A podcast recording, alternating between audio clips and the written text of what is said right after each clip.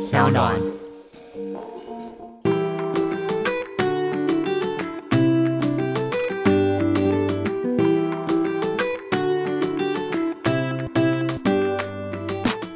欢迎回到 Ivy 爱公威，今天邀请到的是我自己敲碗很久，我一直跟我们制作人说，拜托拜托约他来约他来，因为我觉得好有趣哦。我们欢迎简少年， Hello，大家好，我是简少年，很开心来 Ivy 的节目哦。简少年是一个算命师，对对我是一个东方算命师，算命师包含的范围东方算命有很多技术，呃，我比较精通的是紫微斗数、看面相，然后看风水。那当然还有很多什么奇门遁甲、啊鸟卦、米卦、测字啊等等，这些其实都是东方的技术，包含比较有名什么易经吧，易经卜卦就是啊包是山包海了，所以东方技术非常非常多。那我比较精通于我刚刚前面讲的三样。你是在几岁的时候开始钻研这件事啊？主要从高中的时候开始有兴趣吧，就发现说，诶，可以知道自己的命运蛮有趣的，然后又可以知道哦同学的，可以知道说，诶，哪个女同学好像比较有可能喜欢上自己，然后。一切都还是为了爱、啊 对，但后来发现说，也不是所有人都有八字嘛，所以开始学看手相、看面相嘛。啊，那你看手相看面相也是为了接近女同学吧？是可以摸摸小手这样吗？，对啊，所以以前我记得我去图书馆的时候，左手是相书，右手是科梦波丹嘛， 想要研究女生的心理这样。可是我觉得很妙的是，因为你现在三十三岁嘛，三嗯三嗯左右，三十三岁的算命师，然后你又这么早嗯就开始接触这件事情，不会很老派嘛？以大家对于算命师的一个会想，法，我其实一直以来都是一个很老牌。我记得高中的时候，同学都觉得我超怪的，就觉得对我这么年轻的一个人，一个高中生怎么会这么相信命运？对啊，就你那时候应该觉得命运有无限的可能。然后我那时候就很喜欢研究道教的逻辑。我还记得在有一次老师说上课要做即席演讲，我上台分享一个东西说。其实你做每一件善事的时候，你可能都在剥夺另外一个人做善事的权利。大家觉得天哪， 好这是深什么样的哦题目？我这说是个什么年轻人会有这样的一个逻 对，辑？我说就是，如果你今天去扶了一个老太太过马路，你可能就剥夺了旁边另外一个人扶的机会。 然后我还得出了理论说，我觉得如果你今天功课很烂，不会被爸妈骂，那你就应该要考得很烂。原因是因为如果你考最后一名，就有个同学会因此而成为前十名。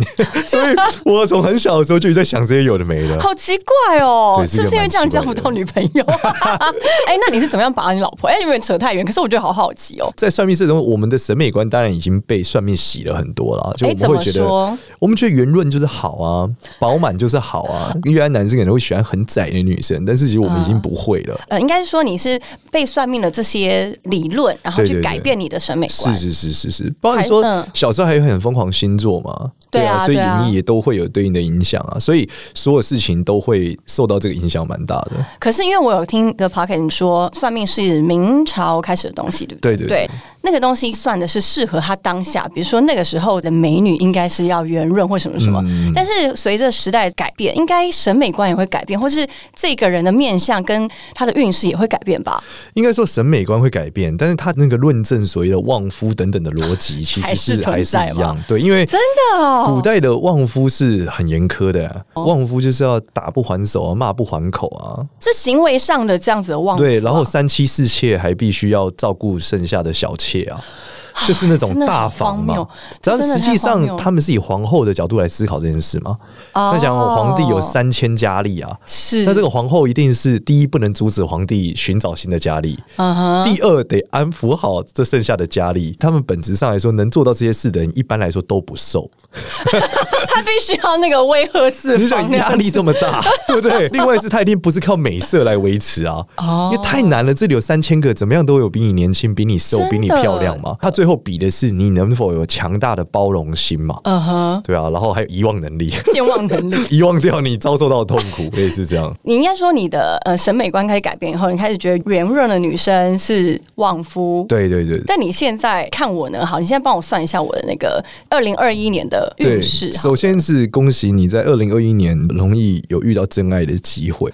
对，因为从紫微斗数的角度来看，你二零二一年你踩到了这个红鸾星，我们常讲红鸾心动，对，所以这代表你的红鸾心动了，那就会有这个结婚的机会和加上想结婚的感觉。嗯哼， 然后你的对象呢，可能会是比较远的人或远方的人。能力都不错啦，但是可能工作很忙或等等，还是容易有一点聚少离多啦。嗯哼，这个命比较特别，是一个女中豪杰的命啊，真的吗？是看姓名看出来啊？就是你的生辰紫微嗯斗数的星盘，看的女中豪杰的一个星盘。这女中豪杰就意味着跟另外一半相处的时候，其实彼此都要独立，接受你这个女中豪杰的个性。然后你特别不能跟另外一半就是有金钱上的来往。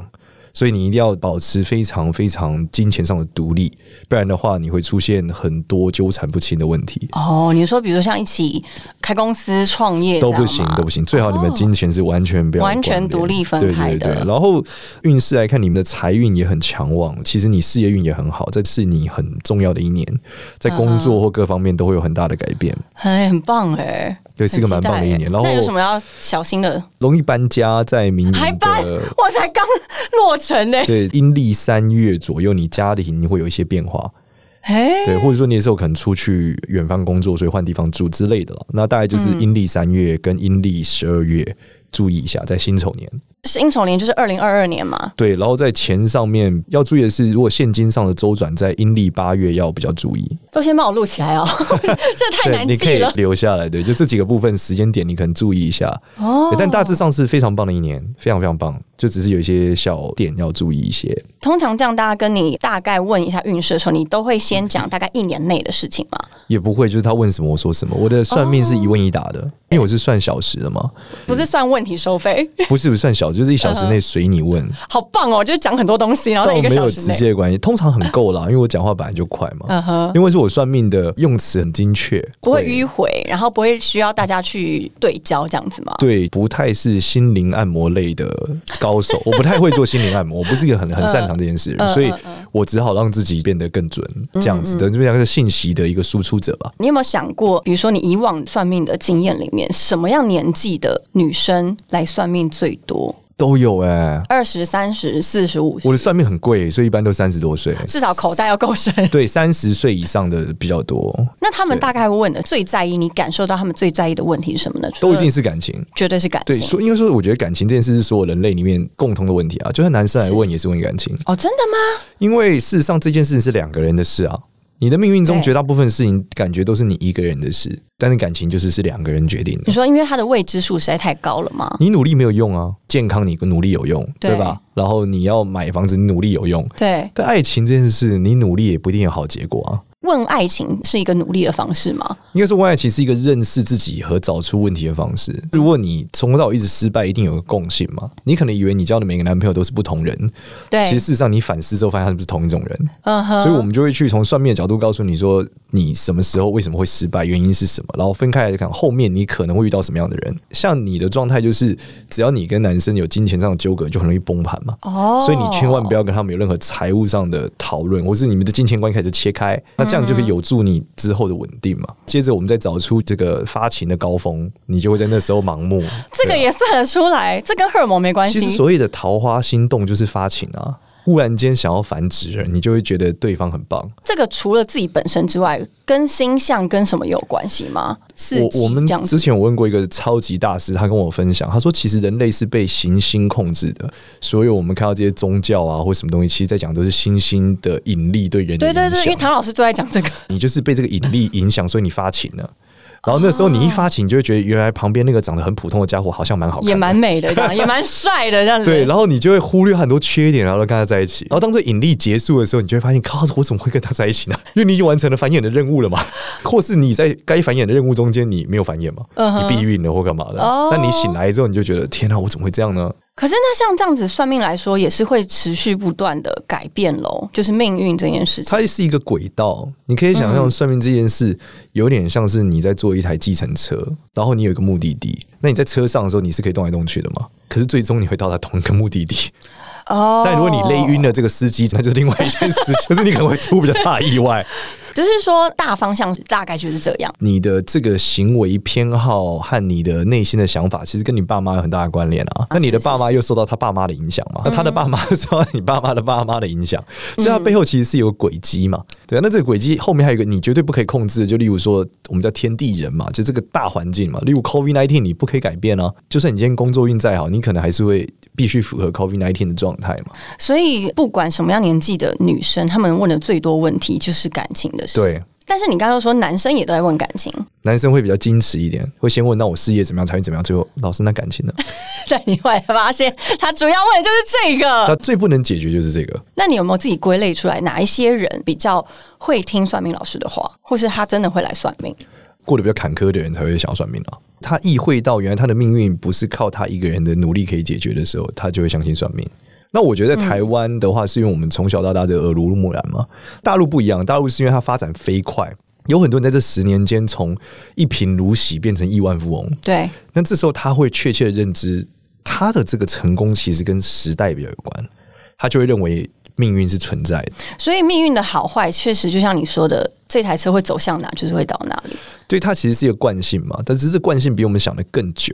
大家常常说哦，这个社会大陆有句话叫拼爹嘛，台湾就是说对要靠爸嘛。从这个命理学的角度来讲，不是拼爹啊，是拼曾曾曾祖父啊。 因为它是一个需要找源头的一件事。对，就是它是一个祖上积德的故事嘛。了解所以我们在东方算命祖上术积德就有很多祖坟的概念，就是去扫一些祖坟啊，对什么对对照，顾其实他的一下逻辑就是说，你爷爷奶奶会这样，一定跟你曾祖父、曾祖母有很关嗯嘛。这个累积的过程是很惊人的嘛。啊所以你去看台湾的这些社会文人或各种达官贵人，其实他们都有一个很显赫的脉络。但是你赞同命运也是可以做一点点改变的嘛？如果我们命运角度来讲，就有点像打篮球。姚明今天就算穿拖鞋，应该可以打赢我穿 Jordan 鞋， 但是我穿 Jordan 鞋的时候打起来会有机会离他近一点。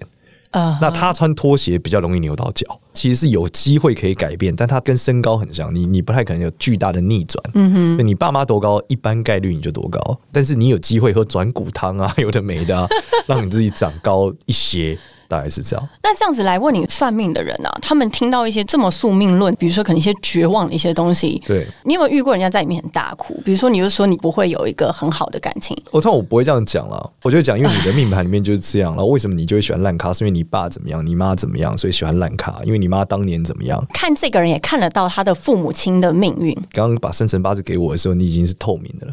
哦，从你出生到死，可能都会看完。如果我要看的嗯哼话，了解但但我了解没那么无聊，因为很累。那在这里面，就是说你会知道，告诉他原因是什么，然后嗯让他去找出为什么他总是这样选。嗯那最后他有两种选择：一就是他想改变他的命运，二就是他享受这个过程。其实他自己也喜欢。 对他发现哦，原来我一直抱怨这些烂咖很烂，但是我就喜欢这些烂咖的某些特质。好咖可能就是没有这些特质。那好吧，我就这样吧。对我最近录了很多听的有关的内容，哦我我才刚听完一集然后，他们就会在讲说，其实听得上的照片就已经表现出他就是哪种人。 没错，你根本都不用去有任何经验，你看他发这个肌肉照，你就知道他一定不是要跟你结婚的。这时候就有点像这样，对你喜欢一个男生晒肌肉，你就很难说你要正常让他浪子回头，那你这个代价就很高嘛。而且有些人他甚至很享受那个痛苦，对不对？或者说他有时候会走不开，他不知道为什么。有的人甚至会觉得这才叫爱哦，就是他有一些创伤，所以他会误以为这个创伤就是爱。创伤也有可能来自于他的家庭嘛。之类。以前有一个很古老的方法说，如果你想要女孩误会她喜欢你，带她去看鬼片，为什么？因为在心跳加速的时候，她会以为是她跟你心跳 加速，其 实是她快吓死了。了吧！最后在国外还研究说，所以在天桥上告白特别容易 成功，因为她心跳加速很多，哦所以其实是一样的道理啊，就她把这个创伤跟她的爱连接做一个在连起。接，这甚至是很多家庭背景造成的，因为他妈妈打他说他爱他，他就会觉得哦哦，对啊，原来打这件事是爱的一种体现，真的是很惊悚。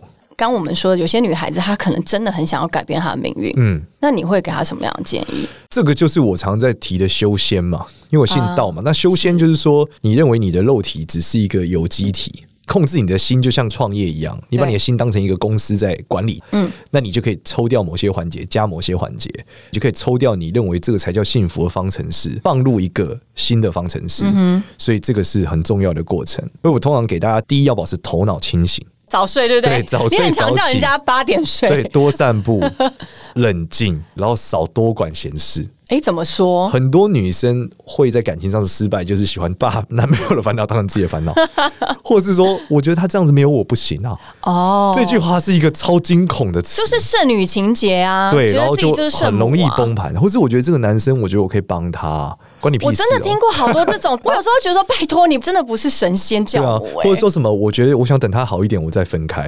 虽然是说很多人说，哎、为什么渣男都找上我？但其实不是，就像简少年说的，其实是你自己选择你想要持续跟渣男在一起。对啊，他觉得渣男事是他的事嘛，但其实这是很恐怖的，这个利益绑定你永远扯不清。通常你这样建议给那些女生的时候，你有没嗯有看过几个成功的例子？他们真的就是摆脱他这样子的一个宿命。有成功摆脱的，也有接受的。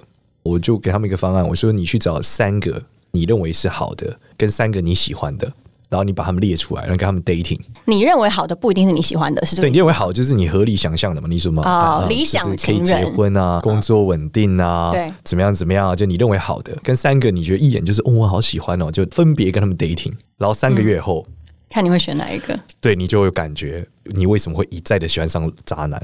这时候你就要决定你要不要那个感觉。嗯哼你如果可以抗拒那个感觉，你就可以选择一个那三个你觉得理想的，对，有机会在一起。就是你反方向操作的。对，但你要必须接受，就你从此不会有那个感觉 了。那很多女生认为那才叫爱哦，就是那个嗯 fall in love 激情才是爱。如果你是这样，那他就说我就选择另外三种，我放弃嗯了，我接受他们就是这样，因为我喜欢那个感觉。也有女生真的，她就是改变了她自己的这一块，对，他就从此之后发现，他需要一个稳定的婚姻，更高于他需要一个爱情的感觉。嗯，对他觉得这样他也可以感受到爱，只对是没有那么强烈。我们刚刚说女生通常都会问感情，应该说大部分都会问感嗯情，但是不同国家文化背景的人会不会问的不一样？因为你之前在中国发展 嘛，应该说不同地区，不管是我们的香港客人、对深圳，然后美国人、嗯澳洲人，那我觉得他们的问题都是一样的。哦，真的吗？都就是对你来说都我会的是真人命类天。子什么时候出 现，这是核心痛点嘛？他们就算结婚了，也都还会怀疑自己旁边这个真的不是真真命命天天子子嘛？而且男生女生都是一样的。但是你有协助大家去呃面对这件事情吗？我会协助他们认清到底什么叫真命天子。嗯哼，对啊，就是大家常问正缘，正缘是什么？我说认真想跟你往下走的嗯就叫正缘。那之所以结局是不是美好这件事，是你的偏好构成的。而且也是你自己的定义啊。对，因为你找到一个认真跟你下去的乐色，也是你喜欢的 啊。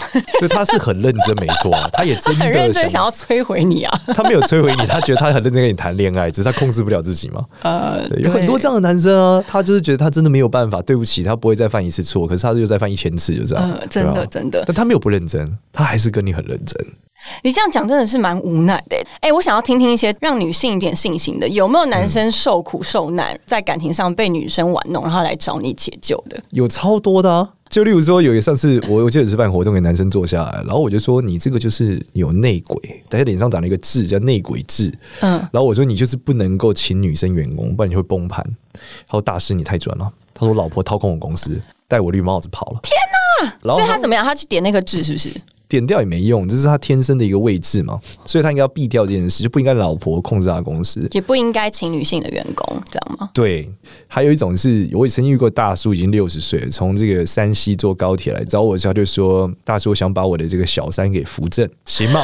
我说：“我哇，说也算是 很 man 欸呢、我说叔，你都这年纪了，你这小三也都二十多年了，而且我看他应该是有老公的。”我说：“你不如就算了呗。”他说：“你说这是，他搞不好还不想跟我扶正呢、他就是最近老公年纪大回来了，他也跟我有点若即若离。我在想，我能不能娶她就可以占有她？我说不可能。然后他就说：“好吧。或许你算命的时候，其实会看到人生百态、欸。对啊，你就看到各式各样的人啊。然后我认为感情这件事真的是最后最后你在面对的时候很多考量。也有男生就是说，呃这也是一个一个大叔，他六十多了吧？他说这个简老师，我当年年轻结婚，进了对家业，小孩现在也大了，我遇到女孩，我很喜欢她，但是她身体不好，估计寿命没有再多长，我该跟她在一起吗。这年纪太大，你懂吗？ 就我看一下这哦个三高，对， 之前生了病开了一些刀，那还得走下去 嘛。然后我就讲说啊，这个我觉得人的缘分啊，就是珍惜。但他后面的确身体不好，你得在病床上照顾他。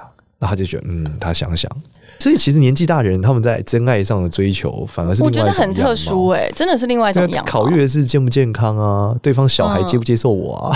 看下来，其实很多年轻男女他们的烦恼可能更小。嗯我认为所有人的烦恼都是主观的，然后所有的主观就是你不要去小瞧别人的烦恼，因为那在他眼中真的是一个很重要的烦恼了解嗯所以没烦恼没有大小的差别，对，因为他的痛楚是一样的。就是对道家讲的很多事情是对比出来的，是嗯所以他的痛苦是对比出来的。那你不觉得痛只是你的对比没有发生，所以你不能说他的痛不痛。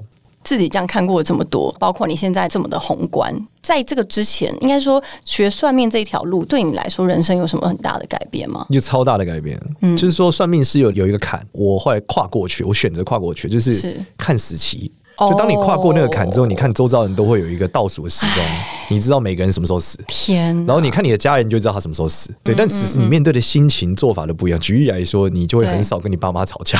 你以前了会解跟他这边闹来闹去，是因为你不觉得他好你像看不到他会的结束嘛？对对对对，但是你今天发现他的时钟看起来好像也没有太久，对而且你也不是很 care 这个事情，你干嘛跟他吵呢？自此你就不会那么在意了。你以前会需要他改，但有什么好改的？假设有一个人只剩三个礼拜，你要改什么？嗯所以我们看所有事情的时候，就会变得不是那么在意，嗯然后你期许你遇到的每一个人都可以是开心且舒服的，因为你觉得没有必要啊。然后再来是你的嫉妒心会降得很低。因为你会知道哦他了解什么时候倒霉嘛，你是不是就变得很少生气？会不吗过？你还是会容易被儿子激怒啊。 对啊，叫他快点去洗澡，他这边摸半天，你 可是你刚刚说的，你就是对很多事情都会看得比较淡，然后比较对坦然。那我很好奇的是，那你会不会对生命有失去一点热情呢？不会，你对生命还是很有热情。啊怎？么说？就像你看完预告片，你还是喜欢看电影啊，了解，对吧？你在看《复仇者联盟》的时候，你还是觉得很棒因。为你还是想要知道他到底是怎么样。你看他那些演，细节你看他，演出来的过程，你还是觉得哇哦， 比较难过。但是有些人，你看他，你觉得他要死了，就他真的死了，你就觉得哎呀，你们这个职业是不是也很适合做那个心理咨商师？可以这张样老师嗯讲，但我没有那么专业啦，对啊，心理智商师很专业啦，常拿我们去类比心理智商师，完全是在羞辱 他们。对，因为我们的训练不是系统化的训练。嗯那他们了的解训练是非常系统且有证照对对对且对双盲测试的结果，是对，所以我不太能说我们做的是心理智商了。嗯哼嗯虽然说很多命理师的确有这个天分，但是我觉得终究我们做的事情还是识人牙慧，就是把古人的认知端到现代人的面前，嗯是然后去用试你的看看方式嗯会不会对， 大概是这样。但也只是试看看这三个字哎因嘛，为毕竟它是明朝的技术啊，你拿那个时候的观点来看现在，它就是会有误差嘛。你如果跟老师说，老师我明年买比特币会不会发大财？ 这绝对是试看看， 因为古代没有比特币啊。 哎、对啊，也是哎、所以其实算命这种东西本来就不是绝对的吧，对不对？严格说起来是未来是不可预测的。为什么？因为我不知道未来的世界还有没有这些东西啊。例如说，好，你假如是个刚出生的小孩，他老他问我说什么时候结婚，我嗯跟他讲说二十五年后，就二十五年后，搞不好没有婚姻啦。你想，现在的世界上，iPhone 出现十年，嗯，现在全世界前十大市值的公司可能都跟它很有关联。那你想，这只有十年，那你下一个十年嗯变化真搞的不好太根本没有快手机了。对，然后你现在问我说，老师，我去做某个行业会不会 赚钱？十年后搞不好这个行业就不存在了。真的，所以大家可能来找你，然后你的帮助方式比较 focus 在近几年的事吗？我会去 focus 在你的心理状态。了解，就你问我一个具体事件的时候，我说我我真的不能确定你是不是靠比特币赚钱，但我知道你那一年一定是赚钱哦了。从这运转来看，那一年你很想要钱，且你觉得你得到钱，搞不好那个钱不是钱，可能是某个东西，maybe 是一个虚拟货币或什么或。者它的价值是没哦值得的没错，东西没有，就是你的心里觉得很舒服，不管外面怎么变，回到你身上，你还是有一个感受嘛。那你可不可以简单的教我们大家一个？好，我们用看面相好了，挑选异性，然后可以有一些方向，比如说大家应该期望的会是对感情比较稳定的另外一半吧？我最近常常分享一个东西是，嗯，你的鼻子上有个结，你有发现吗？有有有有有，鼻子有好结的话呢，通常它的另外一半就是会吸引身体不好的另外一半，身体不好的定义是什么？是就真比的如有说有重大三的哎高啊，或是什么慢 性疾谁敢病跟我啊在。一起啊？ 不一定啊，他有没有很瘦？可是他就是有一点点循环上的问题啊，痔疮啊，或者胃食道逆流 对啊啊，这种这一小类小的东西就，容易喜欢上你。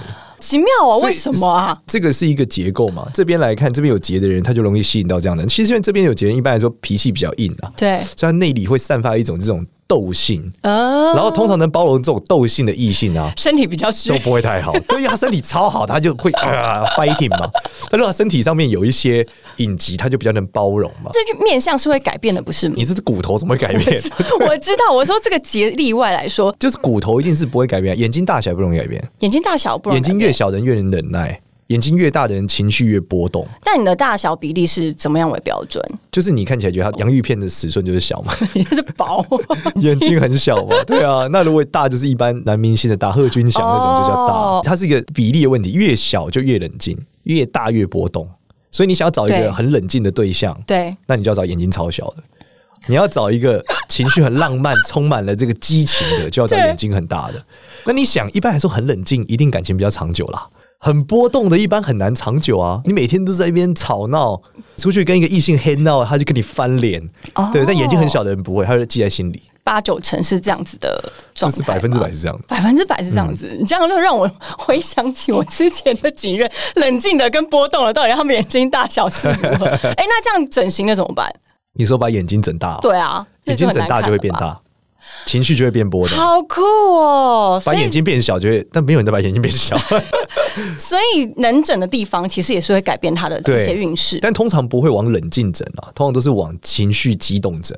所以绝大部分的面相上的整容，如果是变大的过程，都是破财的过程。啊嗯哼，对，因为它都会变得更情绪波动嘛，更浪漫。嗯哼你知道，浪漫就是破财的开始啊。是啊，因为要一直买鲜花、对啊买包啊。对对对， 那如果我们说大部分女生还会问你，我要找怎么样面相的男生，你会比较推荐？我就说往这个成吉思汗的方向找啊， 那个就是富贵之相。眼睛非常细，对，然后额头很高，脸很大，然后鼻子很大，那不就老高 吗？